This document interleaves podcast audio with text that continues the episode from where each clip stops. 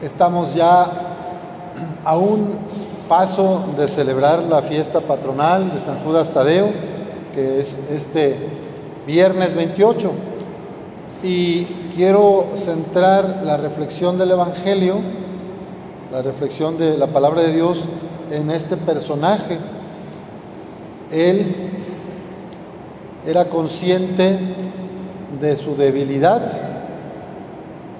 y era también un discípulo de Jesús que quiso compartir lo que recibió del Maestro. Tiene San Judas varias señas o varios símbolos que lo hacen ser el abogado de las causas difíciles e imposibles. En primer lugar está el medallón que lleva en su corazón con la imagen de Jesucristo. Lo más importante para cualquier cristiano es tener en el corazón a Jesús, abrirle nuestro corazón de par en par para que Él viva en nosotros.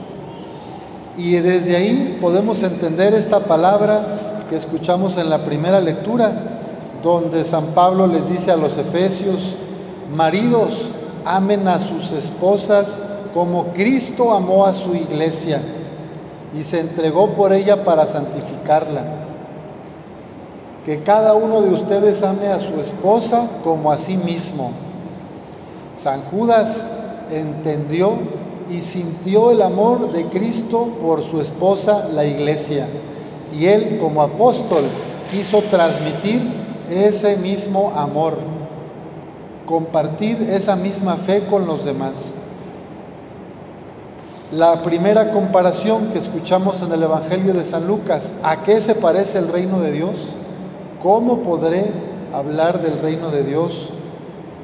Es la de una semilla de mostaza que un hombre ha sembrado, es muy pequeñita, creció, se convirtió en un arbusto y después en un gran árbol donde anidan pájaros en sus ramas, que es frondoso, que tiene frescura, que da sombra y que cobija a los nidos y a las aves que ahí anidan.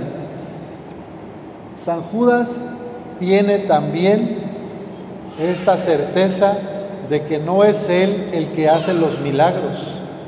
San Judas Tadeo no hace milagros. El que hace los milagros es Jesucristo. Y San Judas lo que hizo fue regar esa plantita de la fe para hacer como intercesor milagros, pero el que los hace es Dios. Entonces, qué bueno tener en claro que las santas y los santos son poderosos intercesores ante Dios y que es Cristo el que hace los milagros. Otro signo que tiene San Judas acá en su cabeza, aunque esta imagen no la tiene, es la lengua de fuego del Espíritu Santo. Sí lo han visto, ¿verdad? En las imágenes. A veces parece más un mango, ¿verdad? Pero no, no es un mango. Es una lengua de fuego. Porque Él se dejó conducir, se dejó guiar por el Espíritu Santo de Dios. Y por eso es que puede hacer cosas grandes por los demás. Por eso el salmo que escuchamos decía, esta es la bendición del hombre que ama al Señor, que teme al Señor. Que el Señor te bendiga desde Sión, que veas la prosperidad todos los días de tu vida. Si tú y yo nos dejamos llenar del Espíritu Santo, queremos mantener a Cristo en nuestro corazón y nos ponemos en camino al servicio de los demás, la vida cambia totalmente. Tercer símbolo, el bastón. San Judas no se quedó después de conocer a Jesús en su casa encerrado o de brazos cruzados, sino que él quiso llevar al mundo entero la buena noticia del Evangelio de la misericordia de Jesucristo. Él es un caminante, él lleva la palabra de Dios, el amor de Jesús a las personas que conocen. Y el último símbolo que les comparto de nuestro santo patrono es el manto. Tiene abajo una, una alba blanca, una túnica y arriba un manto de color verde. El verde que significa la esperanza.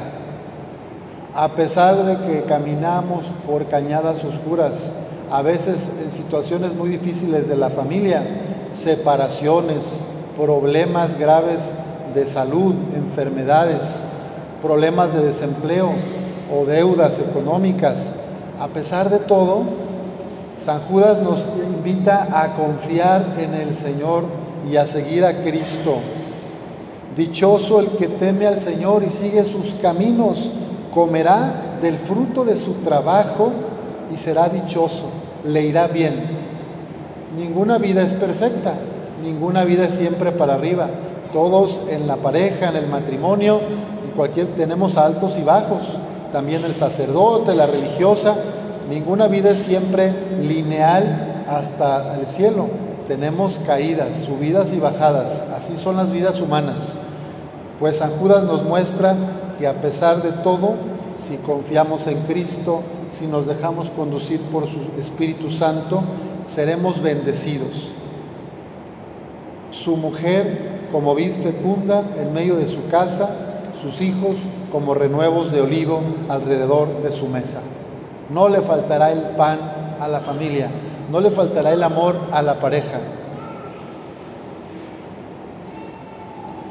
La segunda comparación es la de la levadura, que un poquito de levadura mezclada con tres medidas de harina hace que ésta agarre mucho cuerpo y toda la masa queda fermentada, se hace el pan. Y ese es el, un signo muy bonito de los pequeños detalles que importan tanto en tu casa, en la oficina, en el taller, en donde te mueves, los pequeños detalles de amor, de comprensión, de escucha empática, evitar los juicios, las críticas, las calumnias, ver en los demás lo positivo que tienen y ayudarlos a crecer, potenciar lo bueno que tienen. En vez de solamente darme cuenta o ver lo que no me gusta del otro y tratar de hundirlo más o ponerlo en evidencia. La esperanza tiene que ver con una mirada limpia, que ve lo bueno de los demás y que favorece su crecimiento. Y así es la levadura, un poquito de cariño, un poquito de atención, un poquito de ternura, hace que una persona que está triste o que está pasando un mal momento, vuelve a levantarse y se esponja y se llena de amor. Ojalá que en tu casa, tú y yo en la mía y todos, cada quien en los lugares donde vivimos, seamos levadura del reino de Dios.